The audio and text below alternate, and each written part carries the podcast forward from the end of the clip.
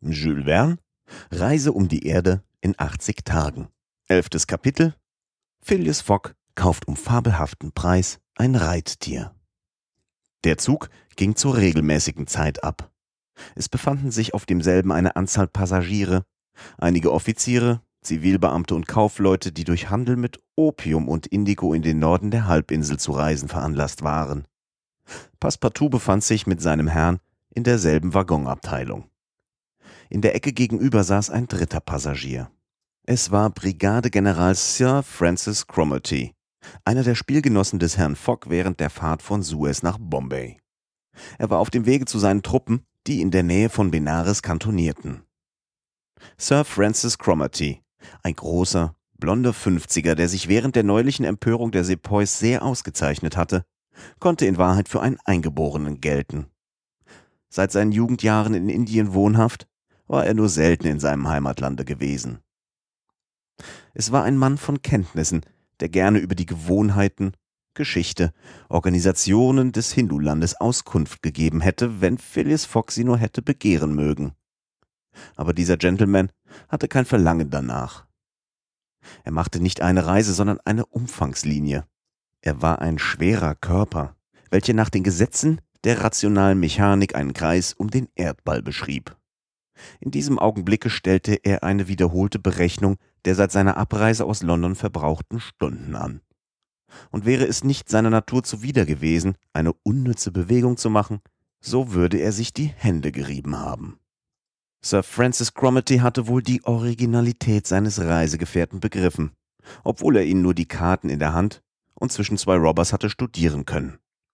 Er hatte daher Grund, sich zu fragen, ob unter dieser kalten Hülle ein menschliches Herz schlage, ob Phileas Foggs Seele für Naturschönheiten, für sittliche Eindrücke empfänglich sei. Diese Aufgabe stellte er sich von allen Originalen, welchen der Brigadegeneral begegnet war, ließ sich keins mit diesem Produkt der exakten Wissenschaften vergleichen. Phileas Fogg hatte dem Sir Francis Cromarty sein Vorhaben einer Reise um die Erde und die Bedingungen, unter welche er sie vornahm, nicht verhehlt. Der Brigadegeneral sah in dieser Wette nur eine Exzentrizität, ohne nützlichen Zweck, welche notwendig der Sinn für Wohltun abging, von dem jeder vernünftige Mensch sich leiten lassen sollte. Bei einer solchen Art zu reisen, würde der bizarre Gentleman offenbar weder sich selbst noch anderen etwas zugute tun. Eine Stunde nach der Abfahrt aus Bombay setzte der Zug über Viadukte von der Insel Salsette auf das Festland über. Bei der Station Kallian ließ er rechts eine Zweigbahn, welche über Kandala und Pune nach dem südöstlichen Indien läuft, und fuhr in der Richtung von Powell. Von diesem Punkte aus durchzieht die Bahn das sehr verzweigte Gebirge der Westgates, Ketten mit einer Basis von Trapp und Basalt und Gipfeln, die bis zur Spitze dicht bewaldet sind. Von Zeit zu Zeit tauschten Sir Francis Cromarty und Phileas Fogg einige Worte, und eben jetzt knüpfte der Brigadegeneral eine Unterhaltung an, welche öfters abbrach. Vor einigen Jahren noch, Herr Fogg, sprach er, würden Sie an dieser Stelle eine Verzögerung erlitten haben, welche vermutlich Ihren Reiseplan in Gefahr gebracht hätte. Hm, weshalb, Sir Francis? Weil die Eisenbahn am Fuße dieses Gebirges aufhörte, und man musste bis zu der auf der entgegengesetzten Bergseite gelegenen Station Kandala den Weg im Palankin oder auf einem Klepper machen. Diese Verzögerung würde die Ausführung meines Programms nicht gehindert haben, versetzte Herr Fogg. Ich hatte den möglichen Fall einiger Hindernisse schon vorhergesehen. Inzwischen, Herr Fogg, fuhr der Brigadegeneral fort, liefen Sie Gefahr, durch das Abenteuer dieses Burschen eine recht schlimme Geschichte über den Hals zu bekommen. Passepartout war, die Füße in seine Reisedecke gehüllt, in tiefen Schlaf gesunken und ahnte nicht, dass man von ihm sprach. Die englische Regierung ist, und mit Recht, gegen der Art von Vergehen äußerst strenge, fuhr Sir Francis Cromarty fort. Es ist ihr über alles daran gelegen, dass man die religiösen Gebräuche der Hindu respektiert. Und wäre ihr Diener ergriffen worden, Ei nun, Sir Francis, wäre er ergriffen worden, erwiderte Herr Fox, so wäre er verurteilt worden. Er hätte seine Strafe bekommen und wäre dann ruhig nach Europa zurückgekehrt. Ich sehe nicht, wie durch diese Geschichte sein Herr wäre aufgehalten worden. Darüber brach die Unterhaltung ab. Während der Nacht fuhr der Zug über die Gates, verweilte zu Nessig und eilte am folgenden Tage, dem 21. Oktober, über ein verhältnismäßig flaches Land, das Gebiet von Kandeish. Das wohlbebaute Feld war mit Flecken bedeckt, über welchen, wie der christliche Kirchturm in Europa, das Minarett einer Pagode emporragte.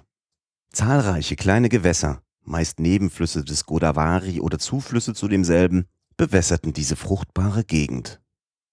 Als Passepartout aufwachte, schaute er sich um und konnte nicht glauben, dass er auf der großen Halbinselbahn durch das Hinduland fuhr. Es schien ihm dies unwahrscheinlich. Und doch war es wirklich so, wie irgendetwas auf der Welt. Die Lokomotive durch den Arm eines englischen Maschinisten geleitet und mit englischer Kohle geheizt, trieb ihren Rauch über Pflanzungen von Baumwolle, Kaffee, Muskat, Gewürznelken, rotem Pfeffer. Der Dampf wirbelte in Spiralwindungen um Gruppen von Palmbäumen, zwischen welchen malerische Wohnhäuser sich zeigten. Einige Viharis, eine Art verlassene Klöster und merkwürdige Tempel, reich an unerschöpflichem Schmuck indischer Architektur. Hierauf breiteten sich unermessliche Strecken Landes, soweit die Blicke reichten, Schilfwiesen mit Schlangen und Tigern, die durch das Geräusch des Bahnzuges aufgeschreckt wurden. Endlich führte die Bahn durch Waldungen, worin Elefanten hausten, die mit denkendem Blick dem vorübereilenden Zuge zuschauten. Während dieses Morgens fuhren unsere Reisenden jenseits der Station Maligaum über den unheimlichen Landstrich, der so oft von den Anhängern der Göttin Kali mit Blut befleckt wurde. Nicht weit entfernt ragte Elora mit seinen staunenswerten Pagoden. Nicht weit Aurungabad, die berühmte Hauptstadt des grimmigen Aurangzeb, nun einfacher Hauptort, einer der vom Reiche des Nisam abgetrennten Provinzen. Über diese Gegend übte einst das Haupt der Thugs, Feringea, König der Würger, seine Gewaltherrschaft. Diese Banditen, in einem unfassbaren geheimen Bund geeinigt, erwürgten zu Ehre der Todesgöttin Opfer jedes Alters, ohne jemals Blut zu vergießen, und es gab eine Zeit, wo man an keiner Stelle dieser Gegend den Boden aufgraben konnte, ohne auf einen Leichnam zu stoßen. Die englische Regierung hatte zwar dieses Morden in erheblichem Grade zu hemmen vermocht, aber der entsetzliche Geheimbund besteht und wirkt noch fortwährend. Um halb ein Uhr hielt der Zug auf der Station Burampur an, und Passepartout konnte sich um einen hohen Preis ein paar mit falschen Perlen verzierte Pantoffeln kaufen, die er mit unverkennbarer Eitelkeit anzog. Die Reisenden nahmen rasch ihr Frühstück ein, und dann ging's weiter nach der Station Assurgur, nachdem sie eine Strecke längs dem Tapti gefahren. Einem Flüsschen, das in der Nähe von Surate in den Golf von Cambaye fließt. Hier müssen wir zur Kenntnis nehmen, welche Gedanken damals Passepartouts Geist beschäftigten. Bis zu seiner Ankunft zu Bombay hatte er gemeint und konnte auch meinen, es werde hierbei sein Bewändeln haben. Jetzt aber, seitdem er mit voller Dampfkraft durch Indien fuhr, war ein Umschwung in seinem Geiste vorgegangen. Sein natürlicher Charakter stellte sich im Galopp wieder ein. Es kamen ihm die fantastischen Ideen seiner Jugend wieder. Er hielt jetzt die Projekte seines Herrn für ernstlich gemeint. Er glaubt jetzt an das wirkliche Bestehen der Wette, folglich auch dieser Reise um die Erde und an das höchste Zeitmaß, welches nicht überschritten werden durfte. Bereits war er unruhig über mögliche Verzögerungen, unglückliche Zufälle, die unterwegs sich begeben konnten. Er teilte nun das Interesse an dieser Wette und zitterte bei dem Gedanken, dass er am Abend zuvor durch seine unverzeihliche Tölpelei sie hätte gefährden können. So war er denn auch, weil er nicht so phlegmatisch war wie Herr Fock, weit unruhiger als dieser. Er zählte und zählte abermals die verflossenen Tage, fluchte, wann der Zug Halt machte, warf dem Herrn Fock Langsamkeit vor und tadelte ihn in petto, dass er nicht dem Maschinisten eine Prämie versprochen hatte. Der wackere Junge wusste nicht, dass, was auf einem Paketboot möglich war, auf einer Eisenbahn, deren Geschwindigkeit eine vorschriftsmäßige ist, nicht mehr angeht. Gegen Abend kam man in den Gebirgsengen von Sortupur, welche das Gebiet von Kandeish von dem des Bundelkund trennten. Als am folgenden Morgen, den 22. Oktober, Passepartout nach seiner Uhr sah, antwortete er auf eine Frage Sir Francis Cromartys, es sei drei Uhr früh. Und in der Tat musste die fortwährend nach dem Meridian von Greenwich gestellte Uhr nachgehen, da derselbe bei 67 Grad weiter westlich sich befand. Und sie ging wirklich um vier Stunden nach. Sir Francis berichtigte also die von Passepartout angegebene Zeit und machte demselben die nämliche Bemerkung, welche ihm schon von Fix gemacht worden war. Er suchte ihm begreiflich zu machen, dass er sich nach jedem folgenden Meridian richten müsse und dass, weil er stets nach Osten zufuhr, das heißt der Sonne entgegen, die Tage ebenso vielmal um vier Minuten kürzer seien, als er gerade durchlaufen habe. Aber es fruchtete nicht. Mochte der eigensinnige Junge die Bemerkung des Brigadegenerals begreifen oder auch nicht, er weigerte sich hartnäckig, seine Uhr anders zu stellen und ließ sie unverändert bei der Londoner Stundenangabe. Eine Harmlosigkeit übrigens, die niemandem schaden konnte. Um acht Uhr früh und 15 Meilen vorwärts der Station Rothal hielt der Zug mitten auf einer großen Lichtung an, die von einigen Wohnhäusern und Arbeiterhütten umgeben war. Der Kondukteur ging an der Wagenreihe vorüber und sprach Die Reisenden haben hier auszusteigen. Phileas Fogg sah Sir Francis an, dem ein Aufenthalt mitten in einem Wald von Tamarinden und Kajurs unbegreiflich vorkam. Passepartout, der nicht weniger betroffen heraussprang und den Bahnweg ansah, kam alsbald wieder und rief Hier hört die Bahn auf, mein Herr. Was meinen Sie? fragte Sir Francis Cromarty. Ich meine, der Zug geht nicht weiter. Der Brigadegeneral stieg ebenfalls aus. Phileas Fogg folgte gemächlich nach. Beide wendeten sich an den Kondukteur. Wo befinden wir uns? fragte Sir Francis Cromarty. Beim Weiler Colby, erwiderte der Kondukteur. Halten wir hier an? Allerdings, die Bahn ist noch nicht vollendet. Wie? Nicht vollendet? Nein. Es ist noch eine Strecke von 50 Meilen zwischen hier und Allahabad, wo die Bahn wieder anfängt, fertig zu machen. Die Journale haben doch die vollständige Eröffnung der Bahn angezeigt. Was meinen Sie, Herr Officer? Es war ein Irrtum der Journale. Und Sie erteilen Billette von Bombay nach Kalkutta? Fuhr Sir Francis Cromarty fort, der seinen Gleichmut verlor. Allerdings, erwiderte der Kondukteur, aber die Reisenden wissen wohl, dass sie sich müssen von Colby bis Allahabad weiter befördern lassen. Sir Francis wurde wütend. Passepartout hätte gern den Kondukteur umgebracht, welcher doch nichts dazu konnte. Er wagte seinen Herrn nicht anzusehen. Sir Francis, sagte Herr Fogg, wenn es Ihnen gefällig ist, so wollen wir auf Mittel bedacht sein, dass wir nach Allahabad kommen. Herr Fogg, es handelt sich hier um eine Verspätung, welche in Ihren Interessen durchaus hinderlich ist. Nein, Sir Francis. Es war vorgesorgt. Wie? Sie wussten, dass die Bahn. Durchaus nicht, aber ich dachte mir, dass früher oder später meine Reise irgendeine Hemmung erleiden werde. Nun ist noch nichts verdorben. Ich habe zwei Tage Vorsprung, die kann ich opfern. Am 25. zu Mittag wird ein Dampfboot von Kalkutta nach Hongkong abgehen. Jetzt haben wir erst den 22. und werden noch zeitig zu Kalkutta eintreffen. Gegen eine mit solcher Sicherheit ausgesprochene Antwort war nichts zu sagen. Es war nur allzu wahr, dass die Eisenbahn hier unterbrochen war. Die Journale gleichen den Uhren, die gerne vorausgehen, und so hatten sie auch die Vollendung der Linie zu früh angezeigt. Den meisten der Passagiere war diese Unterbrechung der Bahn bekannt. Und so hatten sie beim Aussteigen aus dem Zuge alle Arten von Fuhrwerken, welche sich im Bereich des Fleckens fanden. Vierrädrige Palgigaris, von Buckelochsen gezogene Karren, Reisewagen, die wandelnden Pagoden glichen, Palankins, Ponys etc. in Besitz genommen. Daher konnten auch Herr Fogg und Sir Francis Cromarty trotz aller Bemühungen im ganzen Flecken keins auftreiben. Ich gehe zu Fuß, sagte Phileas Fogg. Passepartout kam dazu und machte ein saueres Gesicht, als er seine prächtigen Pantoffeln ansah, welche für eine Fußpartie nicht genügten. Zum guten Glück hatte auch er sich danach umgesehen und sprach mit einigem Stocken Mein Herr, ich glaube, ich habe ein Transportmittel aufgefunden. Was für eins? Einen Elefanten. Er gehört einem Hindu, der hundert Schritte von hier wohnt. So gehen wir hin, den Elefanten sehen, versetzte Herr Fogg.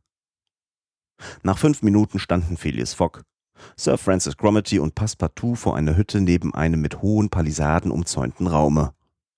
In der Hütte befand sich ein Inder, in der Umzäumung ein Elefant. Auf ihre Bitte führte der Inder Herrn Fogg und seine beiden Gefährten in das Gehege hinein.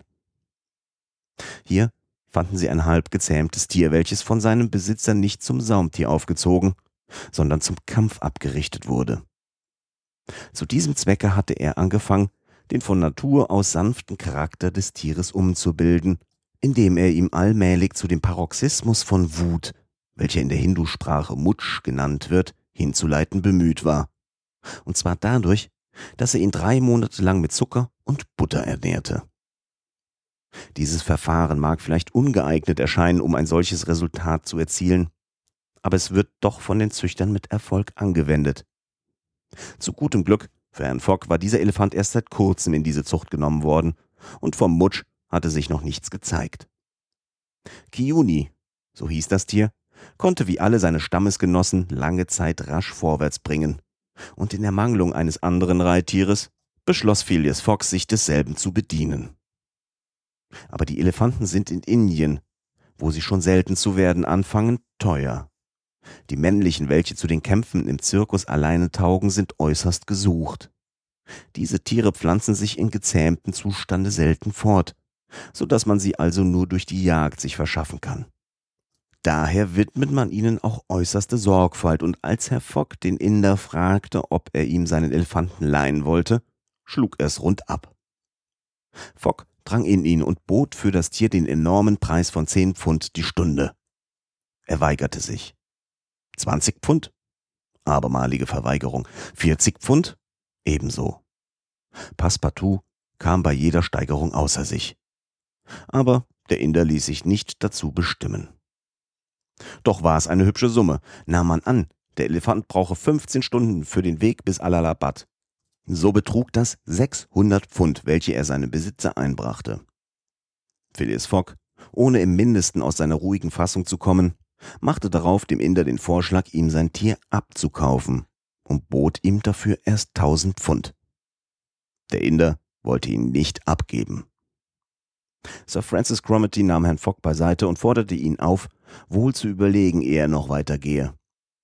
Phileas Fogg erwiderte seinem Gefährten, er sei nicht gewohnt, ohne Überlegung zu handeln. Es handle sich schließlich um eine Wette von 20.000 Pfund. Dieser Elefant sei ihm dafür nötig und er müsse ihn haben sollte er auch zwanzigmal mehr für ihn zahlen müssen, als er wert sei.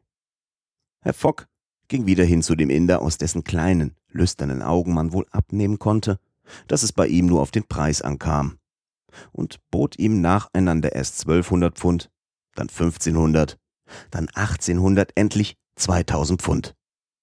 Passepartout erblasste vor Entrüstung. Für zweitausend Pfund ließ ihn der Inder ab. Bei meinen Pantoffeln, rief Passepartout, der macht den Preis des Elefantenfleisches hübsch teuer. Als der Handel geschlossen war, handelte es sich nur noch um einen Führer. Dieser war leichter zu finden. Ein junger Pase mit gescheitem Angesicht bot seine Dienste an. Herr Fogg ging darauf ein und versprach ihm eine tüchtige Belohnung, welche seinen Verstand noch zu steigern geeignet war. Unverzüglich wurde der Elefant vorgeführt und reisefertig gemacht. Der Parse verstand sich trefflich auf das Geschäft eines Mahut oder Elefantenführers.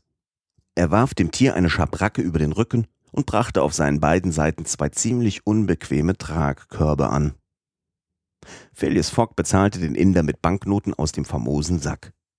Passepartout stellte sich an, als würden sie ihm aus dem eigenen Leibe gezogen. Darauf bot er dem Sir Francis Cromarty einen Platz bis zu der Station Allahabad an, und der Brigadegeneral nahm es an. Ein Passagier mehr machte dem Reittiere nichts aus. Zu Colby kaufte man Lebensmittel ein. In dem einen der beiden Körbe nahm Sir Francis Cromarty Platz, in dem anderen Phileas Fogg. Passepartout setzte sich rittlings auf die Schabracke zwischen seinen Herrn und dem Brigadegeneral. Der Parse saß auf dem Halse des Tieres auf, und um neun Uhr verließ es den Flecken und drang auf kürzesten Wege ins Dickicht des Laternenwaldes. Zwölftes Kapitel Phileas Fogg und seine Gefährten machen einen abenteuerlichen Ritt durch indische Waldung. Der Führer ließ, um den Weg abzukürzen, die im Bau begriffene Linie der Eisenbahn rechts, denn dieselbe konnte, durch launenhafte Windungen des Vindhya-Gebirges gehemmt, nicht den kürzesten Weg laufen, welchen Phileas Fogg einzuschlagen genötigt war. Der Parse, welcher Wege und Stege des Landes genau kannte, behauptete, man könne quer durch den Wald etwa 20 Meilen zustrecken, und man verließ sich auf ihn. Phileas Fogg und Sir Francis Cromarty welche bis an den Hals in ihren Körben staken, wurden durch den scharfen Trab des Elefanten, den sein Mahut antrieb, arg durchgeschüttelt. Aber sie ertrugen ihre schlimme Lage nicht schlecht mit englischem Phlegma, sprachen dabei übrigens wenig und sahen sich einander kaum. Passepartout, der auf dem Rücken des Tieres den Stößen und Gegenstößen direkt ausgesetzt war, nahm sich, wie sein Herr ihm anempfohlen hatte, wohl in Acht, dass ihm nicht die Zunge zwischen die Zähne kam, denn er hätte sie sonst entzwei gebissen. Der brave Junge, welcher bald auf dem Hals des Elefanten geschleudert, bald wieder zum Kreuz zurückgeworfen wurde, machte Sprünge wie ein Clown auf dem Sprungbrett. Aber er scherzte und lachte bei all seinen Karpfensprüngen und holte von Zeit zu Zeit ein Stück Zucker aus dem Sacke, welches der gescheite Kiuni mit der Spitze seines Rüssels fasste, ohne einen Augenblick seinen regelmäßigen Trab zu unterbrechen. Nachdem sie zwei Stunden geritten waren, hielt der Führer an und machte eine Rast. Das Tier verschlang Gezweig und Gebüsche und stillte seinen Durst aus einer nahen Lache. Sir Francis Cromarty war ganz zufrieden mit diesem Halt, denn er fühlte sich wie gerädert.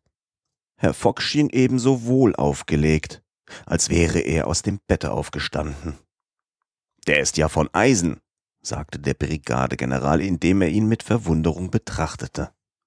Aus geschmiedetem Eisen, versetzte Passepartout, der eilig ein Frühstück zu bereiten beflissen war. Um die Mittagsstunde gab der Führer das Zeichen zum Aufbruch. Das Land zeigte bald ein sehr wildes Aussehen. Auf die hohen Waldungen folgten niedere Schläge Tamarinden und Zwergpalmen, nachher ausgedehnte dürre Ebenen, die mit magerem Gesträuch und großen Syenitblöcken bedeckt waren. Dieser ganze Teil des oberen Bundelkund, wohin Reisende selten kamen, ist von einer fanatischen, in den fürchterlichsten Übungen der Hindu-Religion verhärteten Bevölkerung bewohnt. Die Herrschaft der Engländer hat auf einem den Einfluss der Rajas unterlegenen Gebiete noch nicht regelmäßig festen Bestand gewinnen können, da es schwer gehalten haben würde, in ihren unzugänglichen Schlupfwinkeln des Vindhya-Gebirges ihnen beizukommen. Manchmal gewahrte man Scharen wilder Inder, welche zornige Gebärden machten, als sie das rasche Tier vorübertraben sahen. Übrigens wich ihnen der Pase möglichst aus, weil er sie für Leute hielt, mit denen man nicht gerne zu tun hat. Man sah diesen Tag über wenige Tiere, kaum einige Affen, welche mit allerlei Grimassen, die dem Passepartout viel Spaß machten, das Weite suchten. Diesen Burschen plagte unter vielen anderen auch der Gedanke, was denn wohl Herr Fogg nach seiner Ankunft zu Allahabad mit dem Elefanten machen würde. Unmöglich würde er ihn mitnehmen. Durch den Transportpreis würde das ohnehin schon über die Maßen teure Tier zum Ruin führen. Würde man ihn verkaufen oder in Freiheit setzen? Das schätzbare Tier verdiente wohl eine solche Rücksicht. Sollte es Herrn Fogg einfallen, ihm, Passepartout, ein Geschenk mit demselben zu machen, so würde ihn dies nur in große Verlegenheit setzen. Solche Gedanken ließen ihm keine Ruhe. Um acht Uhr abends war man über die Hauptkette der Windia hinaus und die Reisenden machten am Fuße des Nordabhangs in einem verfallenen Hause Halt. Man hatte an diesem Tag ungefähr 25 Meilen zurückgelegt und ebenso viel waren noch bis zur Station Allahabad zu machen. Die Nacht war kalt der Parse zündete in dem Hause aus dürrem Gezweig ein Feuer an, das recht behaglich wärmte.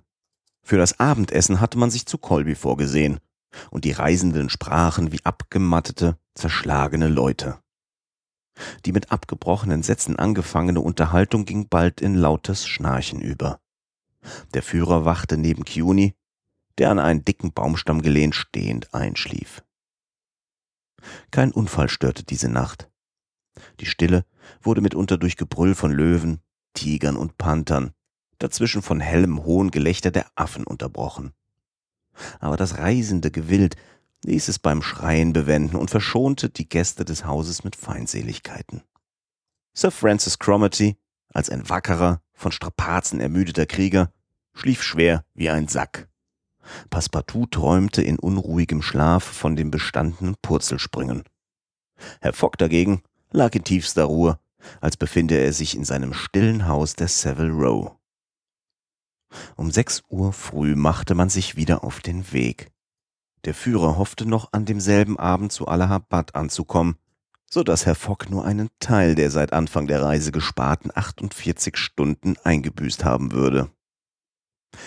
Es ging den letzten Abhang der Windia hinab und Kiuni war wieder in seinem raschen Trabe. Gegen Mittag bog der Führer um den Flecken Kalenja herum, am Kani einen der Nebenzuflüsse des Ganges. Denn er wich stets den bewohnten Orten aus, weil er sich in den menschenleeren Ebenen, welche die ersten Niederungen des großen Flussbeckens bildeten, sicherer wusste. Die Station Allahabad befand sich nur noch zwölf Meilen nordöstlich. Man machte unter einem Wäldchen von Pisang halt, deren Früchte so gesund wie Brot, so saftig wie Creme, sehr köstlich waren. Um zwei Uhr drang der Führer in das Dickicht eines Waldes, unter welchem wir einige Meilen weit hindurch mussten. Denn er wählte gerne für die Reisenden ein solches Obdach. Jedenfalls war ihm bis jetzt noch nichts Widriges begegnet und die Reise schien ohne Unfall vollendet zu werden, als plötzlich der Elefant mit einigen Zeichen von Unruhe plötzlich stehen blieb. Es war eben vier Uhr. Was gibt's? fragte Sir Francis Cromarty, indem er den Kopf aus seinem Korbe heraussteckte. Ich weiß nicht, Herr Officer, erwiderte der Parse und lauschte einem wirren Gemurmel, welches man durch das dichte Gezweig hindurch vernahm. Nach einigen Augenblicken war das Getöse schon besser zu unterscheiden. Man konnte meinen, es sei ein noch weit entferntes Konzert von Menschenstimmen und kupfernen Instrumenten. Passepartout war ganz Auge, ganz Ohr.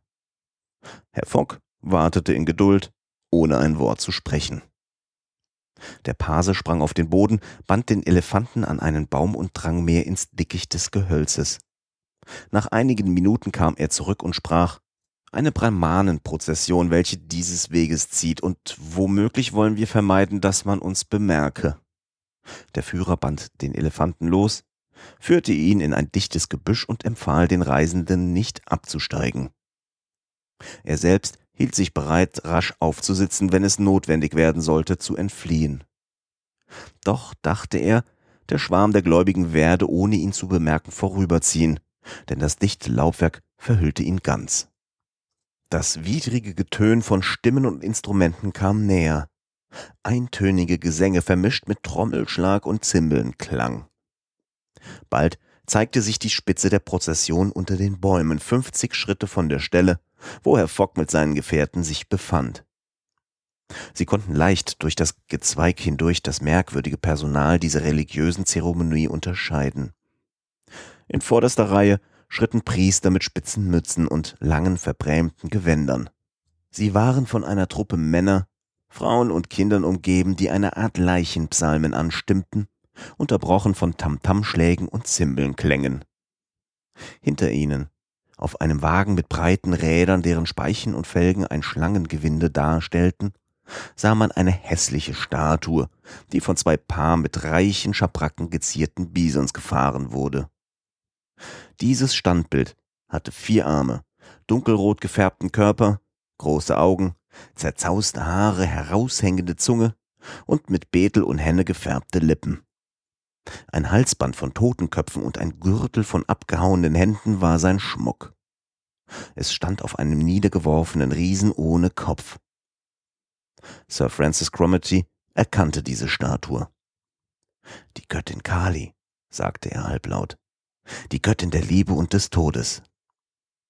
Des Todes, das gebe ich zu, aber der Liebe niemals, sagte Passepartout. Das hässliche Weibsbild. Der Parse bedeutete, sich stillzuhalten. Um die Statue herum wimmelte, zappelte in Verzuckungen ein Trupp alter Fakire, streifig, mit ockerfarbenen Bändern, mit kreuzförmigen Einschnitten bedeckt, aus welchem Blut träufelte. Stupide Besessene, die bei den großen Zeremonien der Hindu sich sogar unter die Räder des Wagens von Juggernaut werfen. Hinter ihnen sah man einige Brahmanen in vollem Schmuck ihrer reichen orientalischen Prachtkleidung eine Frau schleppen, die sich kaum aufrecht zu halten vermochte. Es war eine junge Frau, weiß wie eine Europäerin. Kopf, Hals, Schultern, Ohren, Arme, Hände, Zehen waren mit Geschmeide übermäßig behängt, mit Hals- und Armbändern, Ohr- und Fingerringen. Eine golddurchwirkte, mit leichtem Musselin umhüllte Tunika zeigte die Formen ihrer Taille.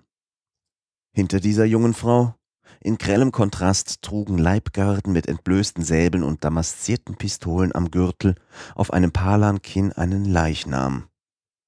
Es war der Körper eines Greises in reichem Ratschergewande, wie bei Lebzeiten mit Perlen gestickten Turban, in Gold und Seide gewirktem Kleide, einem Gürtel von Kaschmir mit Diamantenschmuck und dem prachtvollen Wappen eines indischen Fürsten. Den Zug schloss eine Musikbande und ein Trupp Fanatiker, die mit betäubendem Geschrei mitunter den Lärm der Instrumente überboten. Sir Francis Cromarty sah diesem Aufzug mit besonders trauriger Miene zu und sprach zu dem Führer Ein Sutti. Der Pase bejahte mit einem Zeichen und hielt einen Finger auf seine Lippen. Die lange Prozession zog sich langsam unter die Bäume, und bald verschwanden ihre hintersten Reihen im Waldesgrunde. Nach und nach wurden die Gesänge nicht mehr vernehmlich. Man hörte nur noch das laute Aufschreien aus der Ferne, und endlich folgte tiefe Stille auf den Lärm. Phileas Fogg hatte das Wort, welches Sir Francis Cromarty gesprochen, vernommen und fragte, sobald die Prozession vorüber war, was ist ein Sutti? Ein Sutti, Herr Fogg, erwiderte der Brigadegeneral, ist ein Menschenopfer, aber ein freiwilliges. Diese Frau, welche Sie soeben gesehen haben, wird morgen in aller Frühe verbrannt werden. Ei, diese Lumpenkerle, rief Passepartout, der seine Entrüstung zu äußern sich nicht enthalten konnte. Und dieser Leichnam? fragte Herr Fogg. Eines Fürsten, der ihr Gemahl war, erwiderte der Führer. Ein unabhängiger Raja des Bundelkund. Wie? fuhr Phileas Fogg fort, ohne dass seine Stimme die geringste Gemütsbewegung verriet. Diese barbarischen Gebräuche existieren noch in Indien und die Engländer haben sie noch nicht abschaffen können? Im größten Teile Indiens, erwiderte Sir Francis Cromarty, werden diese Opfer nicht mehr vollzogen, aber wir haben auf diese wilden Gegenden und besonders das Gebiet des Bundelkund keinen Einfluss. Der ganze nördliche Abhang des Vindhya ist der Schauplatz unaufhörlichen Mordens und Plünderns. Die Arme, sagte Passepartout, lebendig verbrannt. Ja, fuhr der Brigadegeneral fort, verbrannt, und würde sie's nicht, Sie können nicht glauben, in welch jämmerliche Lage sie sich dann von ihren nächsten Verwandten versetzt sähe. Man würde ihr die Haare abscheren, ihr kaum eine Handvoll Reis zur Nahrung reichen, sie von sich stoßen, sie würde wie eine unreine Person angesehen und in irgendeinem Winkel wie ein räudiger Hund hinsterben. Daher treibt diese Aufsicht auf so ein erschreckliches Dasein diese unglücklichen Personen oft weit mehr zur Opferung als Liebe oder religiöser Fanatismus. Manchmal jedoch ist das Opfer ein wirklich freiwilliges und es ist ein energisches Dazwischentreten von Seiten der Regierung nötig, um es zu verhindern. So sah ich vor einigen Jahren, als ich zu Bombay wohnte, eine junge Witwe, die sich vom Gouverneur die Erlaubnis ausbat, sich mit dem Leichnam ihres Mannes zu verbrennen. Sie können sich denken, dass der Gouverneur es abschlug. Daraufhin zog die Witwe aus der Stadt weg und flüchtete zu einem unabhängigen Raja, wo sie ihre Opferung vollzog. Während der Erzählung des Brigadegenerals schüttelte der Führer den Kopf, und als er dasselbe ausgeredet hatte, sprach er Das Opfer, welches morgen bei Tagesanbruch statthaben soll, ist kein freiwilliges. Woher wissen Sie das? Es ist eine Geschichte, die im Bundelkund allgemein bekannt ist, erwiderte der Führer. Die Unglückliche schien aber doch gar keinen Widerstand zu leisten, bemerkte Sir Francis Cromarty. Das kommt daher, weil man sie mit Hanfrauch und Opium berauscht hat. Aber wo führt man sie hin? In die Pagode zu Pillai. Zwei Meilen von hier. Dort wird sie die Nacht zubringen bis zur Zeit der Opferung. Und dieses Opfer wird statthaben? Morgen bei Tagesanbruch. Nach dieser Antwort führte er den Elefanten aus dem Dickicht und schwang sich auf seinen Hals. Aber im Moment, als er im Begriff war, ihn durch ein eigentümliches Pfeifen anzutreiben, hielt Herr Fogg ihn ab und sprach zu Sir Francis Cromarty, ob wir diese Frau retten können? Diese Frau retten? Herr Fogg, rief der Brigadegeneral, ich habe noch zwölf Stunden voraus, ich kann sie dem widmen. Nun, Sie sind ja ein Mann von Gemüt, sagte Sir Francis Cromarty. Bisweilen, erwiderte Phileas Fogg, wenn ich dazu Zeit habe.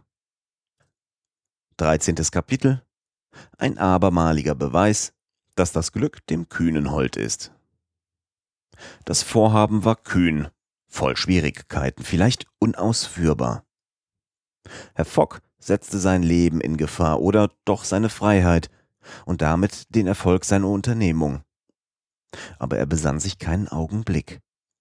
Übrigens fand er in Sir Francis Cromarty einen entschlossenen Gehilfen. Passepartout war gerne zur Verfügung. Die Idee seines Herrn begeisterte ihn. Er empfand, dass unter dieser Hülle von Eis ein Herz schlug, eine Seele lebte. Nun fühlte er sich gedrungen, Phileas Fogg zu lieben. Wie würde nun aber der Führer sich dabei verhalten? Sollte er wohl zu den Hindu halten? In Ermangelung seiner Mitwirkung musste man wenigstens seiner Neutralität sicher sein. Sir Francis Cromarty legte ihm offen die Frage vor. Herr Officer, erwiderte der Führer, ich bin Pase, und diese Frau ist Pasin. Ich stehe zu Ihren Diensten. Wohl, wackerer Mann, erwiderte Herr Fogg. Jedoch merken Sie wohl, fuhr der Pase fort, wir setzen nicht allein unser Leben ein, sondern haben auch, wenn wir gefangen werden, eine schauderhafte Hinrichtung zu gewärtigen. Also sehen Sie wohl zu. Das ist schon geschehen, erwiderte Herr Fogg. Ich denke, wir müssen zum Handel die Nacht abwarten. Das ist auch meine Meinung, versetzte der Führer. Der wackere Hindu erzählte darauf einiges Nähere über das Opfer.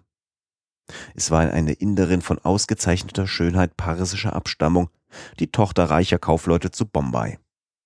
Sie hatte in dieser Stadt eine ganz englische Erziehung erhalten, und ihrem Benehmen, ihrer Bildung nach hätte man sie für eine Europäerin angesehen. Sie hieß Aouda. Als Weise wurde sie wider Willen mit diesem alten Ratscher des Bundelkund verheiratet, und nach drei Monaten schon ward sie Witwe. Da sie wusste, welches Los ihr bevorstand, suchte sie zu entrinnen, wurde sogleich wieder aufgegriffen, und die Verwandten des Ratscher, in deren Interesse ihr Tod lag, bestimmten sie zu dieser Todesart, und sie schien derselben nicht mehr entgehen zu können. Diese Erzählung konnte Herr Fogg und seine Gefährten nur in ihrem edlen Entschluss bestärken. Man beschloss, der Führer solle den Elefanten nach der Pagode Pillai leiten und dieser so nahe wie möglich bringen. Eine halbe Stunde nachher machte man unter einem Buschwerk 500 Schritte von der Pagode Halt. Diese konnte man zwar nicht sehen, aber das Geheul der Fanatiker ließ sich deutlich vernehmen. Nun beriet man über die Mittel, um zu dem Opfer zu gelangen. Dem Führer war die Pagode zu Pilei bekannt, worin, wie er behauptete, die junge Frau gefangen war. Sollte es möglich sein, während die ganze Schar im Schlafe der Trunkenheit versunken lag, durch eine der Türen hineinzugelangen, oder musste man ein Loch in die Mauer brechen? Darüber konnte man doch erst zur Zeit der Ausführung und an Ort und Stelle urteilen. Aber unzweifelhaft war, dass die Entwendung während dieser Nacht vorgenommen werden musste und nicht, wenn bei Tagesanbruch das Opfer zum Tode geführt wurde. Dann wäre es keiner menschlichen Macht mehr möglich, sie zu retten. Herr Fogg wartete mit seinen Genossen die Nacht ab. Sobald es dunkel ward, gegen sechs Uhr abends entschlossen sie sich, eine Rekognisierung um die Pagode herum anzustellen. Das letzte Geschrei der Fakire verstummte damals. Nach ihrer Gewohnheit mussten diese Inder in tiefer Berauschung mit Hang, flüssigem Opium mit einem Hanfaufguss gemischt liegen, und es würde vielleicht möglich sein, sich zwischen ihnen hindurch bis zum Tempel zu schleichen. Geräuschlos drangen die kühnen Leute durch den Wald. Nachdem sie zehn Minuten unter dem Gezweig gekrochen, langten sie am Ufer eines Flüsschens an und gewahrten da beim Scheine von Fackeln einen Haufen aufgeschichteten Holzes. Es war der aus kostbarem Sandelholz errichtete Scheiterhaufen, der bereits mit parfümiertem Öl getränkt war. Obendarauf lag der einbalsamierte Leichnam des Raja, welcher zugleich mit seiner Witwe verbrannt werden sollte. Hundert Schritte von diesem Scheiterhaufen stand die Pagode, deren Minaretts über die Gipfel der Bäume ragten. Kommen Sie, sagte der Führer leise.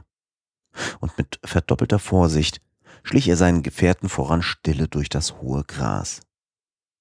Nur das Säuseln des Windes unterbrach noch die Stille. Nicht lange, so hielt der Führer am Rande einer Lichtung, die von einigen Fackeln erleuchtet war. Haufenweise lagen da, wie auf einer Wahlstatt, die Schläfer in tiefstem Rausche. Männer, Weiber, Kinder, alle durcheinander. Einiges Röcheln vernahm man hier und da. Im Hintergrunde, zwischen dem Gebüsche, erhob sich undeutlich der Tempel von Pillai. Aber zur großen Enttäuschung des Führers waren die Garden des Rajas im Scheine rußiger Fackeln wachsam an den Eingängen und wandelten mit gezogenem Säbel auf und ab. Es ließ sich voraussetzen, dass die Priesterinnen ebenso wachsam waren. Der Parse wagte nicht weiter vorzugehen. Da er die Unmöglichkeit sah, gewaltsam in den Tempel zu gelangen, führte er seine Gefährten rückwärts. Phileas Fogg und Sir Francis Cromarty begriffen wie er, dass man von dieser Seite her nichts wagen konnte. Sie standen stille und sprachen leise miteinander. Warten wir, sagte der Brigadegeneral, es ist erst acht Uhr und es ist möglich, dass auch diese Wächter in Schlaf verfallen. Das ist wohl möglich, erwiderte der Parse. Phileas Fogg und seine Gefährten lagerten sich daher am Fuße eines Baumes und warteten. Wie wurde ihnen die Zeit lang? Von Zeit zu Zeit entfernte sich der Führer, um den Rand des Gehölzes zu beobachten. Die Leibwächter des Rajas wachten unablässig bei Fackelschein, und ein dämmerndes Licht drang durch die Fenster der Pagode. So wartete man bis Mitternacht, aber die Lage änderte sich nicht. Die Bewachung außen blieb unverändert. Offenbar konnte man nicht darauf rechnen, dass die Wächter in Schlaf versanken. Vermutlich hatte man ihnen die Berauschung mit Hang unmöglich gemacht. Man musste also anders verfahren und durch eine in die Mauer der Pagode gebrochene Öffnung einzudringen versuchen. Dann blieb noch die Frage, ob die Priester bei ihrem Opfer ebenso sorgsam wachten wie die Soldaten am Eingang des Tempels. Nach einer letzten Beredung machte sich der Führer auf den Weg, gefolgt von Herrn Fogg, Sir Francis und Passepartout. Sie machten einen ziemlichen Umweg, um der Pagode von hinten beizukommen. Etwa um halb eins kamen sie, ohne jemandem begegnet zu sein, am Fuß der Mauer an. Auf dieser Seite waren keine Wachen aufgestellt, aber es waren da auch weder Tür noch Fenster. Es war dunkle Nacht. Der Mond, damals im letzten Viertel, stieg eben, von dichtem Gewölk umgeben, am Horizont auf. Die hohen Bäume vermehrten noch die Dunkelheit. Aber dass man sich am Fuße der Mauer befand, reichte nicht hin, man musste auch eine Öffnung hineinbrechen.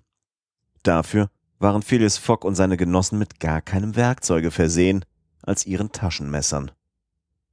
Zum Glück waren die Mauern des Tempels nur aus Ziegelstein in Verbindung mit Holz gebaut, so dass es nicht schwer war, ein Loch einzubohren. War einmal ein Ziegelstein herausgenommen, so ging's mit den anderen noch leichter. Man machte sich so still wie möglich ans Werk. Auf der einen Seite der Parse, auf der anderen Passepartout, entkittelten die Ziegelsteine der Gestalt, dass sie ein zwei Fuß breites Loch bekamen. Die Arbeit schritt vor, als ein Geschrei im Inneren des Tempels sich vernehmen ließ, das von außen sogleich erwidert wurde. Die beiden Arbeiter hielten inne. Hatte man sie entdeckt? Machte man Lärm? Die gewöhnlichste Klugheit riet, sich zu entfernen, und sie taten's mit Phileas Fogg und Sir Francis Cromarty. Sie duckten sich abermals unter das Gehölz, in Erwartung, dass der Lärm sich widerlegen würde, um dann von neuem ans Werk zu gehen. Aber zu allem Unglück wurden an jener Stelle der Pagode Wachen aufgestellt, die jede Annäherung unmöglich machten. Unbeschreiblich war die Verlegenheit der vier Männer, als sie sich bei ihrem Werk gehemmt sahen. Wie konnten sie das Opfer retten, da sie nicht zu ihm gelangen konnten? Sir Francis Cromarty benagte sich die Finger. Passepartout war außer sich und der Führer konnte ihn kaum beschwichtigen. Phlegmatisch wartete Herr Fogg ab, ohne seine Gefühle kundzugeben. Es bleibt uns nichts als abzuziehen? fragte leise der Brigadegeneral. Warten Sie, sagte Fogg. Ich brauche er erst morgen vor zwölf Uhr in Allahabad zu sein. Aber worauf hoffen Sie? erwiderte Sir Francis Cromarty. In einigen Stunden wird's Tag sein und die günstige Gelegenheit kann sich noch im letzten Augenblicke ergeben. Der Brigadegeneral hätte gewünscht, in Phileas Foggs Augen lesen zu können. Worauf rechnete der kaltblütige Engländer? Wollte er im Moment des Todes sich auf die junge Frau losstürzen und sie ihren Henkern offen entreißen? Das wäre wohl Wahnsinn gewesen. Und war wohl anzunehmen, dass dieser Mann zu solchem Wahnsinn gediehen sei? Dennoch willigte Sir Francis Gromity ein, bis zur Entwicklung dieser schrecklichen Szene zu warten. Doch ließ der Führer seine Gefährten nicht an dem Orte, wohin sie sich geflüchtet hatten, und führte sie an die vordere Seite der Lichtung. Hier konnten sie, von einem Gebüsche verdeckt, die eingeschlafenen Gruppen beobachten.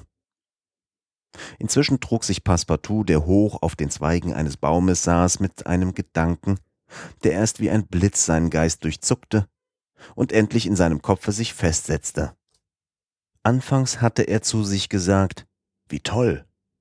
Und jetzt sagte er wiederholt, warum nicht, allem Anschein nach, ein möglicher Weg, vielleicht der einzige bei so viel dummem Volke. Jedenfalls gab Passepartout damals seinen Gedanken keine andere Form, aber er glitt flink wie eine Schlange unverweilt auf die unteren Zweige des Baumes, deren Enden sich bis zum Boden hinabbogen. Die Stunden verflossen, und bald verkündigte Dämmerungsschein den Anbruch des Tages. Doch war es noch völlig finster. Dies war der bestimmte Zeitpunkt. Gleich einer Auferstehung erhoben sich die Massen aus dem Schlafe, die Gruppen belebten sich. Tamtamschläge, lautes Geschrei und Gesang ertönten. Es war die Todesstunde der Unglücklichen gekommen. In der Tat, die Pforten der Pagode öffneten sich und es strahlte ein helleres Licht aus dem Inneren heraus. Herr Fogg und Sir Francis Cromarty konnten in heller Beleuchtung wahrnehmen, wie zwei Priester das Opfer herausschleppten. Es kam ihnen sogar vor, als bemühe sich die Unglückliche im äußersten Drange der Selbsterhaltung die Betäubung abzuschütteln, ihren Henkern zu entrinnen. Sir Francis Cromarty, dem das Herz zerspringen wollte, fasste mit krampfhafter Bewegung Phyllis Fox Hand und fühlte, dass diese Hand ein Messer gezückt hielt. In dem Augenblicke setzte sich die Masse in Bewegung. Die junge Frau war in die durch Hanfrauch erzeugte Erstarrung zurückgesunken. Sie schritt mitten durch die Fakire, welche sie mit frommem Geschrei umgaben. Phileas Fogg und seine Genossen schlossen sich im Gedränge den hintersten Reihen der Massen an. Nach zwei Minuten gelangten sie an den Rand des Baches und hielten keine fünfzig Schritte von dem Scheiterhaufen an, worauf der Leichnam des Raja lag. Im Halbdunkel sahen sie das Opfer regungslos neben der Leiche ihres Gemahls liegen. Darauf wurde mit einer Fackel das ölgetränkte Holz angezündet, das sogleich in heller Flamme loderte. In dem Moment wollte Phileas Fogg, von edelmütigem Wahnsinn getrieben, auf den Scheiterhaufen zustürzen, doch Francis Cromarty und der Führer hielten ihn zurück. Phileas Fogg stieß sie von sich. Da änderte sich plötzlich die Szene. Ein Schrei des Entsetzens ward vernommen und die gesamte Menge warf sich in Bestürzung zu Boden. Der alte Raja war also nicht tot? Man sah ihn plötzlich wie ein Gespenst sich aufrichten und die junge Frau in den Armen vom Scheiterhaufen herab, einer Geistererscheinung vergleichbar mitten durch die Dampfwolken schreiten. Die Fakire, die Leibwächter, die Priester hatten sich von plötzlichem Schrecken befallen zu Boden geworfen, wagten nicht ihr Angesicht aufzurichten, um ein solches Wunder zu schauen. Leblos lag das Opfer in den kräftigen Armen, die es trug. Herr Fogg und Sir Francis Cromarty waren stehen geblieben. Der Parser hatte den Kopf gesenkt und Passepartout war ohne Zweifel nicht minder erstaunt. Der Wiederauferstandene kam so in die Nähe der Stelle, wo Herr Fogg und Sir Francis Cromarty sich befanden. Und hier sprach er mit leiser Stimme. Nun eilen wir wohl. Passepartout selbst war es, der mitten durch den dichten Qualm zum Scheiterhaufen gedrungen war. Passepartout hatte unterm Schutz des noch herrschenden Dunkels die junge Frau vom Tode errettet. Passepartout, der seine Rolle mit dem Glücke des Kühnen spielte, schritt mitten durch die vom Schrecken gelähmte Menge. In einem Augenblicke waren sie alle vier im Gehölz verschwunden, und der Elefant trabte mit ihnen rasch von dannen. Aber Geschrei und Geheul und selbst eine Kugel, die durch Phileas Foggs Hut drang, gaben zu erkennen, dass man den listigen Streich entdeckt hatte. Wirklich, als der Scheiterhaufen in hellen Flammen stand, sah man darin den Leichnam des alten Raja. Die Priester erholten sich von ihrem Schrecken und merkten nun, dass eine Entwendung stattgefunden hatte. Sie stürzten Hals über Kopf in den Wald, gefolgt von den Leibwächtern. Dieselben schossen ihre Gewehre ab, aber die Räuber waren bereits auf rascher Flucht und befanden sich bald weit voraus, dass weder Kugeln noch Pfeile sie erreichen konnten.